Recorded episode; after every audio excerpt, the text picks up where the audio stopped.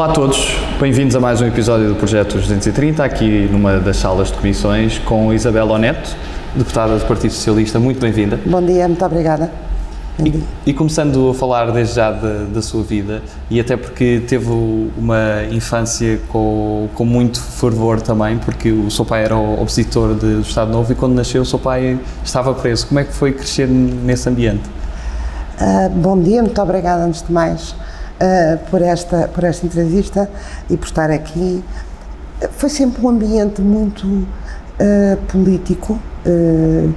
nós, eu e a minha irmã, crescemos uh, a perceber que se discutia política, portanto que isso era uma dominante uh, uh, em casa, ainda que houvesse sempre uma parte da família de grande, de grande proteção, de, de, de, nossa proteção, no sentido do mimo, o típico mimo de, de, carinho, de, mas íamos também sentindo as questões, obviamente, até porque uh, uh, o meu pai não só estava uh, preso quando eu nasci por causa da, da, revolta da Sé, como só saiu quando eu já tinha seis meses, e portanto era uma história, obviamente que eu não me lembro, porque tinha seis meses, mas que vai sendo contada aos poucos ao longo do tempo, como com 10 anos uh, Lembro-me de ir visitar o meu pai à prisão a pedir, uma, minha mãe fez um requerimento para que eu e a minha irmã pudéssemos ir visitar o meu pai e lembro-me que na altura coincidiu com a morte do Salazar e que a nossa preocupação era dizer que o Salazar tinha morrido. Mas como estava um pido ao lado, uh, uh, nós tínhamos que fazê-lo de forma discreta. E com 10 anos tinha, e a minha irmã com 11, tínhamos essa percepção de que era uh, abraçadas ao meu pai dar-lhe beijinhos e ao mesmo tempo dizer baixinho, o Salazar morreu. Portanto, não havia, não, obviamente não nos implicavam na, na, na, na, política, como é evidente, mas o ambiente pressentia-se e havia a percepção de que uh, havia ali uh, a necessidade de uma união muito grande na família. Uh, em primeiro lugar, não é? De estarmos todos unidos, de nos protegermos permanentemente e de perceber que havia ali uma, uma situação, na altura para nós era uma situação com o pai, em que também era preciso apoiá-lo. E tem, não podemos deixar de reparar que também tem dois nomes com, com uma origem especial, que é Maria Isabel Solnado Porto Oneto, neste caso Oneto e Solnado. Quer explicar estas origens? Uh, o Oneto vem uh, uh, um, um, nós somos a quinta geração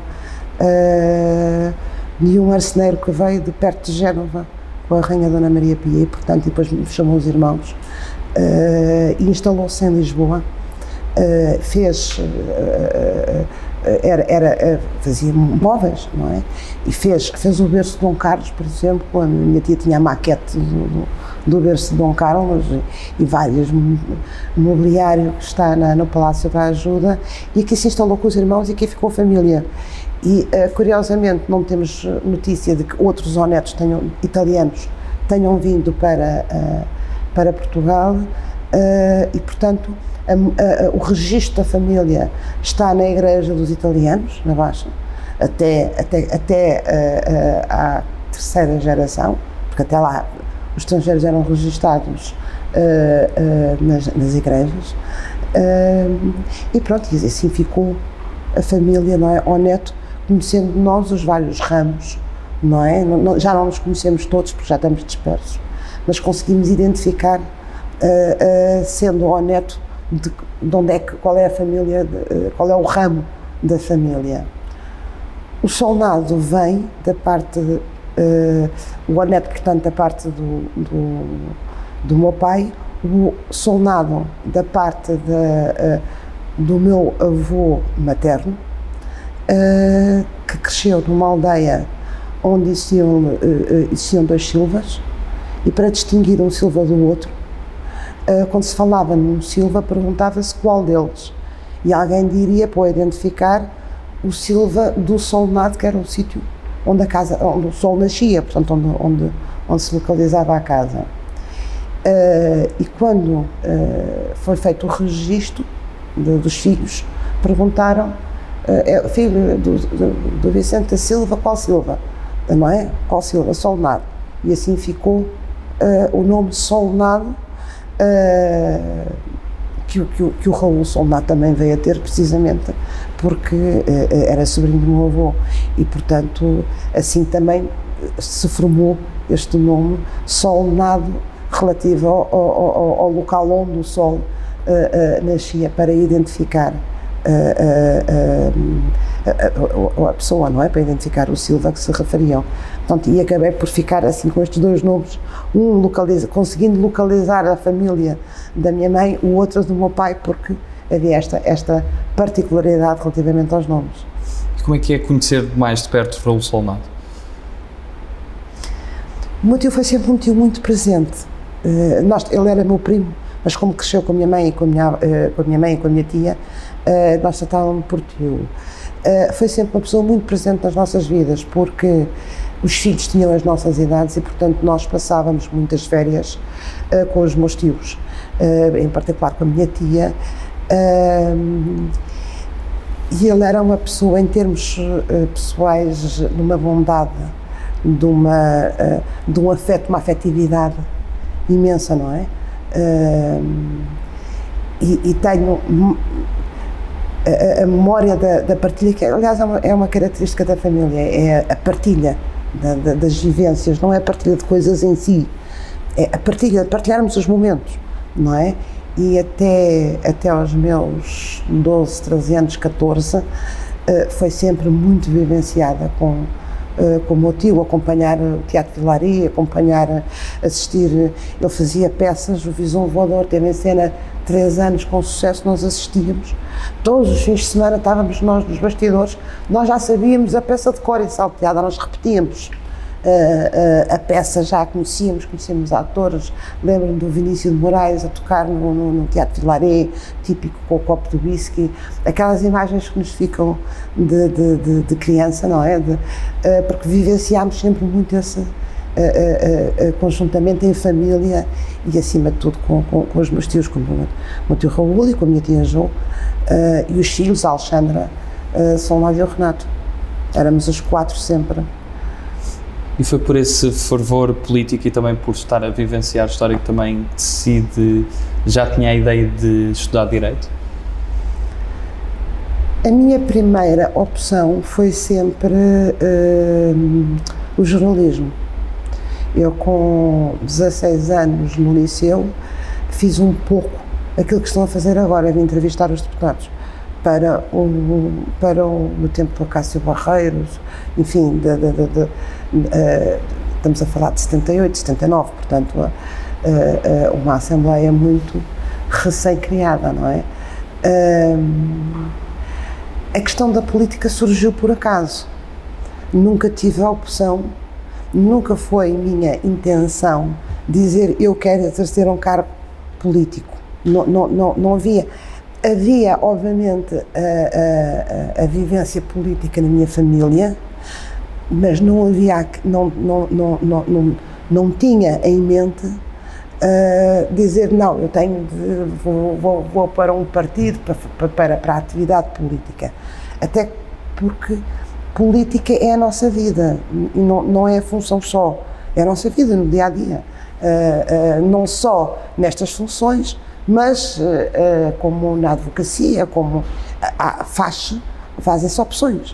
Uh, e essas opções têm uma marca, têm a nossa marca, a nossa, a nossa forma de ver a vida feita por valores que nós seguimos ou não seguimos. Eu já tinha 40 e já tinha passado os 40, os 40 anos quando uh, quando iniciei, digamos, uh, o exercício de função política, mas já tinha feito o percurso todo como jornalista, 21 anos. Já tinha, tinha estava a trabalhar no escritório, dava aulas na faculdade, portanto, o exercer a profissão, obviamente que permite-nos transpor aquilo que são as nossas aquilo que, o que nós projetamos para a sociedade, aquela sociedade em que nós gostaríamos de viver, mas não é só aí. A política também se faz fora da, da função. E como é que foram esses 21 anos de jornalismo? Olha, foi de uma aprendizagem permanente. eu comecei no Portugal hoje, depois passei para a ANOP, e a ANOP tinha um código de conduta, um código deontológico muito rigoroso. e, acima de tudo, as normas não escritas eram normas para, para cumprir. E havia uma classe que se protegia, mas também se censurava, ou seja, qualquer violação à norma escrita ou não escrita era imediatamente uh, o autor condenado pelos colegas. Sentia-se o peso dessa censura. E, portanto, procurávamos todos cumprir as regras no sentido de coisas tão básicas como nunca se identifica o nome de quem tentou suicidar-se. Uh, damos a estatística do suicídio, mas não, porque isso é uma, enfim, pode prejudicar ainda mais uh, uh, aquela pessoa que, que procura pôr fim à vida, portanto, procurar não identificar determinadas pessoas quando o nome em si não é uh, não é relevante. Uh, ou mesmo que seja uma figura pública, por exemplo, é um ato tão próprio da vida pessoal que não há o direito uh, de sobrepor o interesse jornalístico a uma tentativa de suicídio, seja de quem for. Portanto, há regras relativamente àquilo que era a, a, a vida, o, o núcleo essencial da vida, no qual nós não poderíamos tocar nunca. E, e, e, isso, a par da vivência que tive em casa, marcou muito o meu percurso relativamente àquilo que é o respeito pelos outros. Uh, e o jornalismo ensinou-me também isso. Oh, se eu aprendi isso em casa, o jornalismo, essa, essa minha fase do jornalismo, de início de uh, atividade de aprendizagem, uh, também me marcou muito, porque é o respeito o sentir que há um núcleo essencial que nós temos de, de respeitar, quaisquer que sejam as circunstâncias. E o que é que sentiu quando entregou a carteira de jornalista, neste caso 20 anos depois? Senti que estava, enfim, eu entreguei para suspender, não para cessar. Eu ainda hoje sinto uma parte em mim de jornalista. Ou seja, quem, quem tem o seu período de formação nesta atividade dificilmente deixa de se sentir membro dessa, dessa comunidade, não é? Uh, uh, e, e, isso faz com que duas coisas. Primeiro, uh, quando abordada por um jornalista, eu posso não responder, mas não minto, porque é a pior coisa que eu acho que se pode fazer a um jornalista é induzi-lo em erro. porque sei as consequências que isso tem, não é? E, portanto, se eu não posso falar, não falo. Uh, uh, dizer, olha, o que eu disser é verdade. O resto, se eu não puder dizer, também não digo. Pronto. E isto também me levou muito cedo, nomeadamente quando estava no governo civil, a perceber que aquilo que eu podia dizer, fazendo eu a avaliação da notícia, não tinha interesse nenhum em termos de notícia. E aquilo que tinha interesse em termos de notícia, eu não podia dizer. E, portanto, achava que tinha que haver aqui regras, que, porque eu tinha que compreender o papel do lá. Não é? E, portanto, e, e, e, se verificar ao longo da minha vida política, procurei dar muito poucas entrevistas. Acima de tudo, falando do trabalho, porque achei que se houvesse alguma coisa de facto para anunciar, para. e o anúncio que é dizer que está feito alterámos a lei, já está proposta na Assembleia. Uh, nunca gostei de fazer anúncio, vamos fazer. Não. Uh, tentar trabalhar sossegadinha, uh, porque isto é, é, uma marca que fica, não é? Também de quem foi 21 anos jornalista, não é? Portanto, é evidente que toda a gente diz bem, mas é preciso que, que as pessoas conheçam o trabalho. Mas eu já vejo as coisas no sentido coletivo. não no sentido individual. É assim, não interessa se fui eu que procurei trabalhar a lei tal ou não. É o coletivo, foi, foi o governo ou foi o grupo parlamentar, é o coletivo que, que, eu acho que tem de ser destacado, porque isso é que interessa às pessoas nos projetos. Depois, quem os desenvolve já é uma questão, talvez interna. É evidente que para do coletivo destaca-se sempre as lideranças, não é? Mas eu não tenho o perfil de líder, não é? Portanto, não, não é isso que está, que está em causa. E daí aquela ideia sempre do coletivo. É, é um pouco e como é que foi o percurso na, na cidade invicta, primeiro como vereadora da, da oposição, na altura do mandato do, do atual líder do, do, PSD, e depois como governador civil? Olha, uh, uh, como, enfim, eu, eu, o Dr. Fernando Gomes tinha, tinha uh, apresentou candidatura e convidou-me para, para a lista. E, e, fiquei surpreendida, sinceramente, porque não estava, nas contas que tínhamos feito, não estava a contar entrar para a lista, não é? Portanto, era um pouco de apoio à, à, candidatura e não tanto esperar entre, ser eleita no sentido de assumir, de assumir o cargo. e foi também uma aprendizagem, aliás, eu acho que aquilo que nós temos de fazer nos, nos, nos lugares onde passamos é procurar, acima de tudo, uh, duas coisas: é estarmos motivados e gostarmos do que fazemos. Uh, se isso uh, existir, eu creio que toda a vida, toda a atividade é feita com mais alegria, com mais dedicação, com mais cuidado até nas coisas que se, que se fazem. e foram assim três anos de oposição em que eu dividia o trabalho com os meus colegas.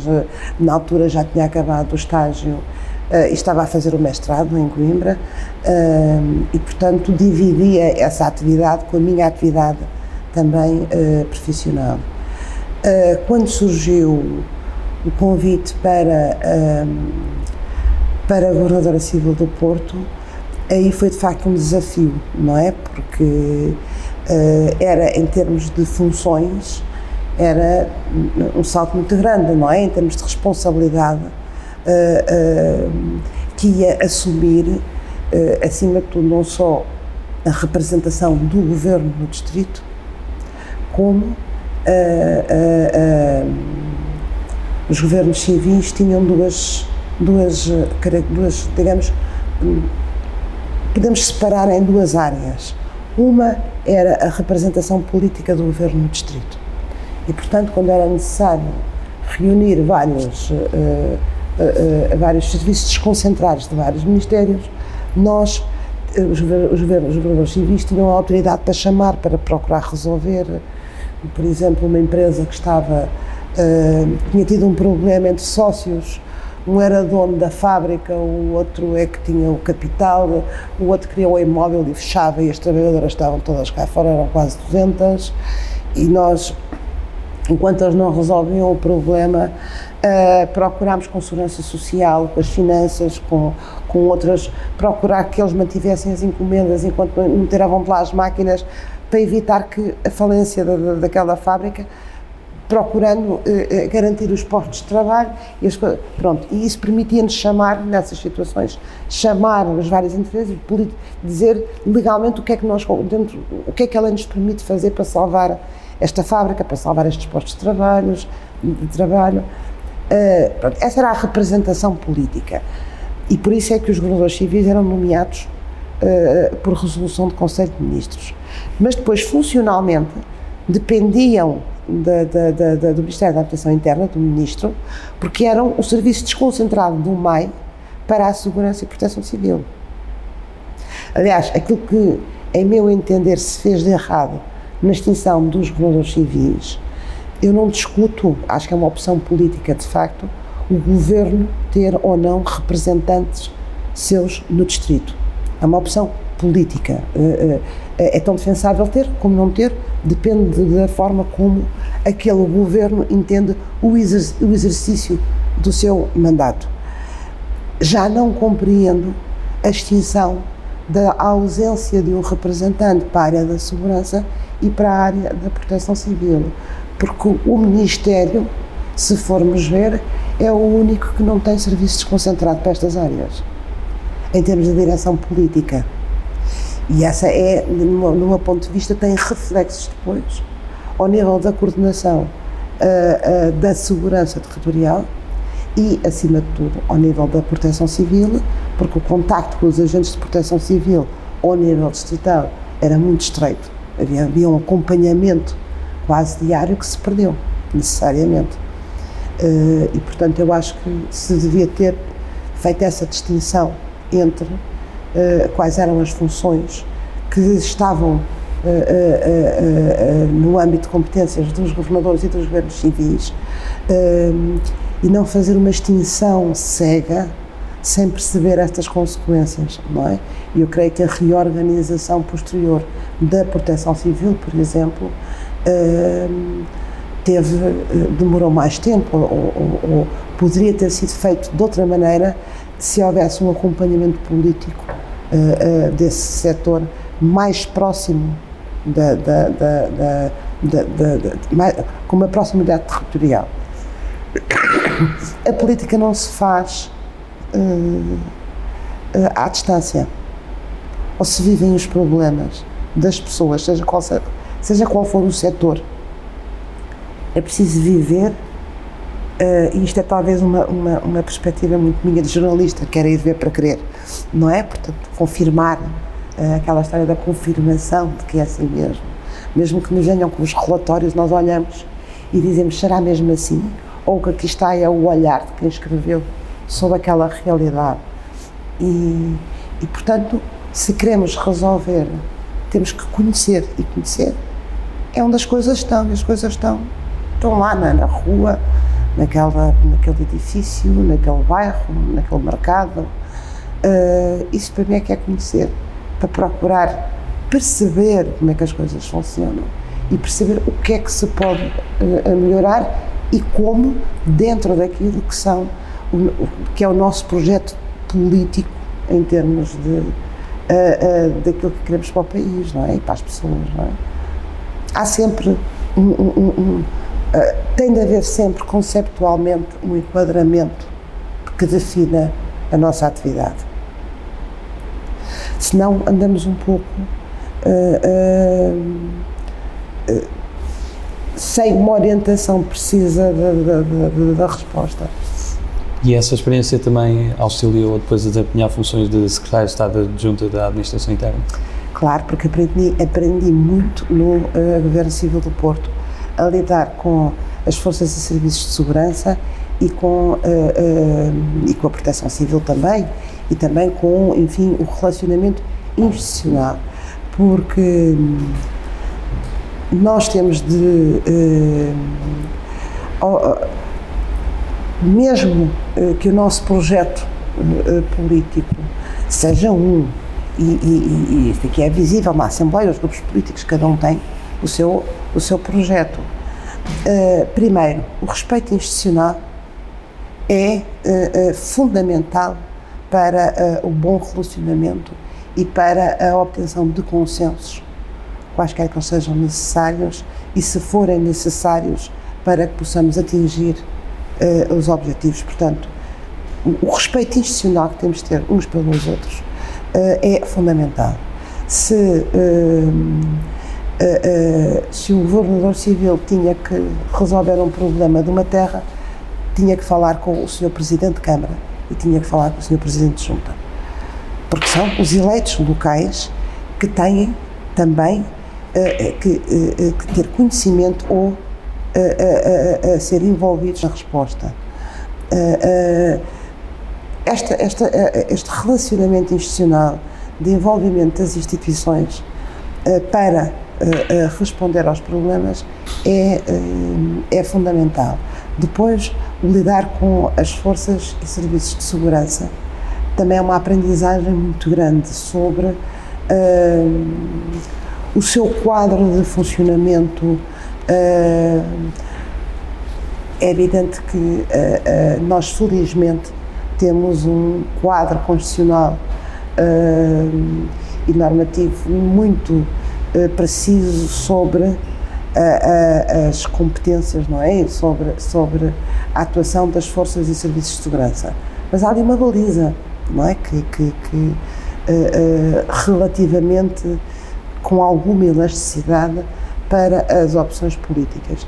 E é aí que eu acho que os princípios são fundamentais para podermos uh, uh, determinar e, e, e, para podermos decidir uh, e dar orientações. Posso dar um exemplo. Por exemplo, quando eu cheguei ao, ao, ao Ministério da Administração Interna, era preciso rever a Lei de Segurança, rever no sentido de revisitar e analisar e avaliar a Lei de Segurança Privada. E a questão é, antes de uh, olhar para a lei, eu tenho de ter na minha cabeça que é que eu entendo que é a atividade de segurança privada no quadro, no nosso quadro uh, uh, de, de, segurança interna e qual é a função que nós achamos que eles devemos ter relativamente ao conjunto dos atores de segurança do país. E só a partir daí é que eu consigo fazer o enquadramento de dizer a, a lei tem que estar neste sentido ou naquele. Por exemplo, podem fazer segurança na via pública? Não podem.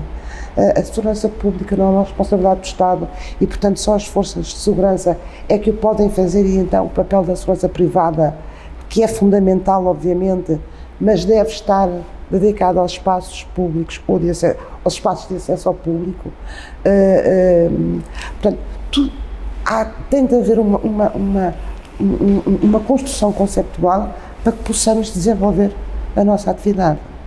Eh, eh, e isso ajudou-me, quer no governo civil, quer depois também no MEI, para fazer, digamos, esse tipo de, de opção, juntamente, obviamente, com, com o apoio das forças de segurança, que são, uh, que são extraordinárias em termos, eu acho que ninguém tem a noção, quer ao nível dos agentes de proteção civil, com quem lidei muito perto no governo civil, quer ao nível das forças de segurança, eu acho que nós temos uma visão das forças de segurança muito de, de ordem pública, do policiamento, uh, obviamente que é a sua, a sua missão principal, mas devia ser dado a conhecer mais o trabalho imenso que eles fazem com idosos. A GNR faz o levantamento, a GNR e a PSP uh, dos idosos que estão uh, isolados em risco, mas não é um risco de pobreza, é, é um risco porque não têm uma estrutura social e familiar de apoio e estão vulneráveis à prática de crimes. Uh, para os poder proteger, para poder contactar uh, uh, aquilo que é feito ao nível, por exemplo, do Departamento de Segurança Privada, ou do Departamento de Armas explosivos da PSP. Não sei se viram ontem na, na, na, na, na reportagem sucessiva que deu da criança desaparecida, estava a GNR, mas havia fardas distintas. Estava a GNR territorial e estava o CEPRA, uh, o Serviço de Proteção do Ambiente, que conhece os terrenos, que conhece a realidade uh, do interior. Portanto, há aqui muito, lá está, muito trabalho no terreno de, de, de territorialidade próxima, não é? Que é fundamental uh, conhecer e valorizar, porque temos, uh, temos gente muito boa nestas áreas. E nos vários mandatos aqui na Assembleia da República, quais é que foram os momentos mais desafiantes? São, eu acho que o desafio é permanente, porque nós temos sempre coisas para fazer. Eu, quando entrei fui para a primeira comissão, porque era a minha área, de, digamos, de, de, de, de atividade. Tivemos vários desafios. Eu acho que não há o mais desafiante, não é? Uh, porque uh, uh, temos sempre coisas para fazer. E, e, e, se nós pensarmos que cada projeto, projeto no sentido de coisa, coisa para fazer, que trabalho, é naquele momento é o mais importante. Nós sabemos que há, há coisas mais importantes, mas para nós aquilo tem de ser o mais importante. para uh, uh, nos dedicarmos. Por exemplo, uh, agora estou com, com o grupo de trabalho da consolidação eleitoral, fazer um código eleitoral que reúna toda a legislação dispersa relativamente às eleições. Eu acho que é um desafio, porque o nosso sistema eleitoral é credível, é fiável, arcaico, e temos que o modernizar, mas garantindo mantendo essa credibilidade, essa fidelidade, porque é daí que resulta a legitimidade dos eleitos, não é? Procurar, o, por exemplo, o, pacote da corrupção, que é, que é muito discutido, o que é que nós podemos fazer mais? Não é? O, que é que, o que é que é possível pôr na lei sem violar os princípios constitucionais? O que é que é possível ainda fazer mais? O que é que querem que se faça mais? sem nos obrigar a infringir a Constituição, porque a questão não está de defesa do, do A ou do B. É que a partir do momento em que aceitarmos que pode haver o princípio da inversão do ônus da prova, é para todos. Não é só para os políticos, é para toda a gente. E podemos aceitar que um cidadão lhe seja imposto o princípio da inversão do ônus da prova, ter que ser ele a provar a sua inocência. Quantos estariam condenados inocentes porque não podiam provar o negativo? Não é? Portanto, é, é, é, há, há, há, digamos, há desafios que nós temos de é, enfrentar, mas temos, na minha perspectiva, continuar a ter muito claramente aquilo que é estruturante em termos do nosso pensamento, dos nossos valores e princípios. Passamos à segunda parte da, da, nossa entrevista e começamos com as nossas usuais escolhas. E a primeira é sempre entre humildade e ambição. Humildade, claro. Cães ou gatos? Como? Cães ou gatos? Cães, cães. Nelson Mandela ou João Paulo II? Nelson Mandela. Herman ou Ricardo Aruz Pereira? Ricardo Aruz Pereira. Biden ou Hillary Clinton? Uh, Biden. Centro-esquerda ou esquerda? Esquerda. Essa de Queiroz ou Fernando Pessoa? Essa é difícil. Uh, talvez o essa de Queiroz, apesar de tudo. Zeca Afonso ou Sérgio Godinho? O Sérgio Godinho marcou mais, apesar de tudo, no, no meu percurso, que o Zeca Afonso, embora o Zeca Afonso fosse o Zeca Afonso. É? Macron ou Pedro Sánchez? Macron. Poesia ou prosa? Ambas, não consigo separar as duas. Campo ou cidade?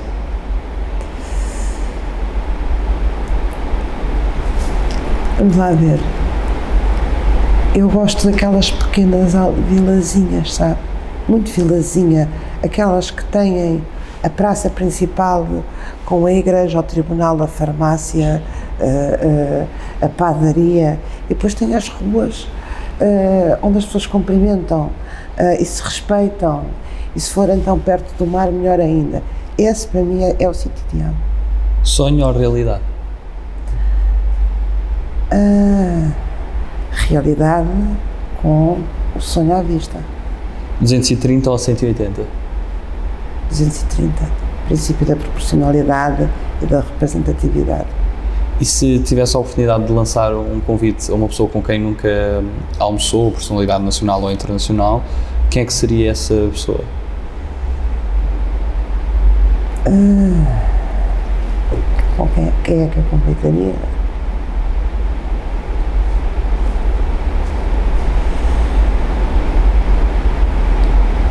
Se fosse para conhecer e tentar entender se fosse um, um encontro para tentar entender o que é que vai na cabeça daquela pessoa. Era do género do Putin, do Orbán, para tentar perceber o porquê uh, das suas políticas. Portanto, temos que perceber o que é que está do lado de lá. Se nós não conseguimos perceber, uh, uh, temos que conhecer para poder combater. E, e nós às vezes temos dificuldade em o que é que move aquela pessoa para agir assim. O que é que move aquela pessoa para ser indiferente aos direitos humanos? O que é que move aquela. O, o, o que é que aconteceu na vida daquela pessoa que a torna indiferente ao sofrimento? Eu acho que esta é, para mim, é sempre a incógnita quando olho para determinados tipos de comportamentos que são indiferentes uh, ao sofrimento e ao respeito pelo outro. Isso é aquilo que mais me surpreende uh, uh, no exercício de cargos políticos. Como é que é possível? O que é que aconteceu na vida daquelas pessoas para serem assim? E no mundo da música tem sim alguma inspiração? É muito diversificado. Vamos lá ver. Eu tenho a minha a minha geração tem uma época, não é? Portanto é já a, a, a parte final dos Beatles, não é? Já tinha sido, não é? Uh, muito marcada pela pela música de intervenção com, com, com a revolução. Uh, foi muito muito marcada e depois por agora em minha casa ouvia-se muito música clássica e isso ficou sempre uh, ouvir um Requiem de Mozart é sempre uh, uma forma de, de serenar e de, até de, portanto eu, eu, trabalho sempre com música não é? não consigo estar uh, a trabalhar sem barulho. Não tenho que ter sempre aquela aquela musicazinha de fundo para me ajudar a, a concentrar. Na literatura? Na literatura é mais, enfim, muito menos tempo para ler, não é? Portanto, há, há muito pouco tempo para ler, acima de tudo porque uh, há sempre projetos ou de, de, de uh, um, um dossiê aqui ou, ou em termos de trabalho, enfim, há sempre, mas um, muito ligada para para a investigação, para, para as áreas da segurança, enfim, dentro acabo sempre por ficar uh, com um livro ligado ou ao direito penal, eh, ou às forças de segurança, ou à ameaça internacional, ou ao conceito estratégico de defesa, ou conceito. Acabo por me concentrar para conseguir ir atualizando, não é? Pouco, tenho pouco tempo para, para, para o resto. Agora, obviamente, que há livros de referência também nos marcaram, não é? Eu lembro-me de, de na, na, já na juventude, para mim, o Gabriel Garcia Marques foi uma descoberta. Né? que, que, me leva, que, me leva, a volta não volta a ler os de solidão. Acho que é a coisa, coisa mais. Uh, uh, Pablo Neruda. Fomos muito marcados nessa época por esses autores. Não é? E passamos a um conjunto de, de, palavras soltas e peço que me diga, numa ou em poucas palavras, o que é que associa a cada palavra. E a primeira palavra que escolhi foi paixão. O que é que eu associo? A vida. Imprensa. De verdade. Revisão Constitucional. Cautela. CEF. Extremamente importante para o país. Parcerias público-privadas. Cautela. Ceuta. História. Videoproteção. Cautelas. Futuro.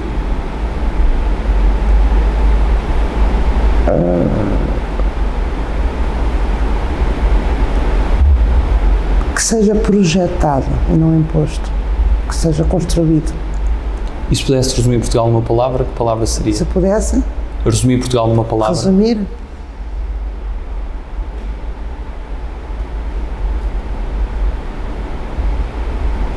Uh, como é que eu resumo Portugal numa palavra? Eu acho que é a nossa identificação, não é? Somos nós. Identidade? A identidade, acima de tudo. É isto que nós somos, é isto que cada um de nós é, e no coletivo é, é, é, é o resultado, é essa é a nossa identidade, de facto. E para terminar, que mensagem é que gostaria de deixar a todos os portugueses?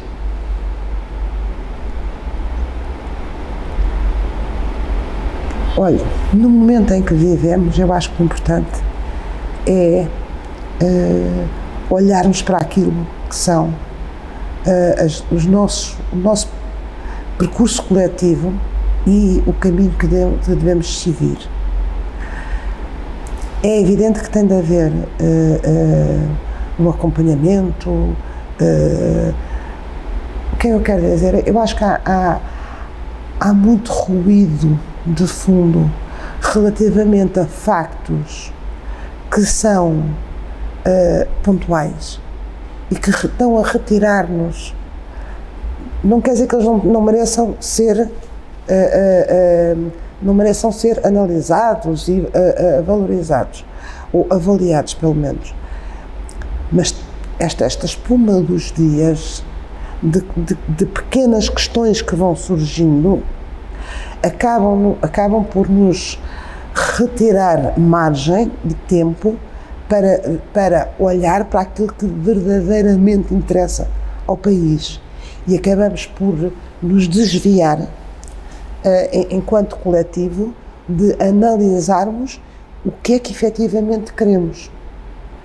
Uh, eu vejo as páginas dos jornais uh, ou os noticiários cheios de factos diversos do dia a dia, do A, do B, do C, mas depois, em termos daquilo que é efetivamente, como referiu, devemos ou não devemos alterar a Constituição. Mas abrir a Constituição para quê? Os portugueses estão mal com a Constituição que têm? Não, uh, acho que não. Mas se calhar há uma ou outra questão que se calhar merece ser revista. Mas antes de se abrir esse processo, é preciso perceber o projeto que queremos uh, uh, implementar, o que, é que, o que é que falta na, na, na vida para nós podermos avançar enquanto coletivo, o que é que falta na Constituição, o que é que impede na Constituição que se avance, para podermos abrir caminho coletivo. E quem fala na revisão da Constituição fala, fala nas outras questões. Eu acho que temos, agora aí o plano de recuperação e resiliência. Eu acho que as pessoas não se perceberam, se perceberam da dimensão que tem este, este plano associado ao quadro financeiro plurianual. Mas nós continuamos a discutir o, a espuma dos dias, os, os, ou, ou concentrar-nos apenas, eu não digo que não se fale dos outros, porque não, não, não, não quer dizer que, que não seja também importante, mas olhemos, eh, olhemos para aquilo que de facto faz avançar o país para podermos, uh, uh, pelo menos, acreditar que a maioria dos portugueses se revê naquilo que está feito. Isso é que eu acho que é fundamental, é as pessoas acreditarem que quem, é, quem está a tomar decisões está a tomar de facto na, na, está no sentido de que, da, da sua própria expectativa relativamente ao futuro. Isabel Oneto, muito obrigado pela sua. Obrigada também, muito obrigada. E obrigado a todos lá em casa. Continuem a acompanhar o Projeto 230 com todas as suas entrevistas. Voltaremos em breve. Até já.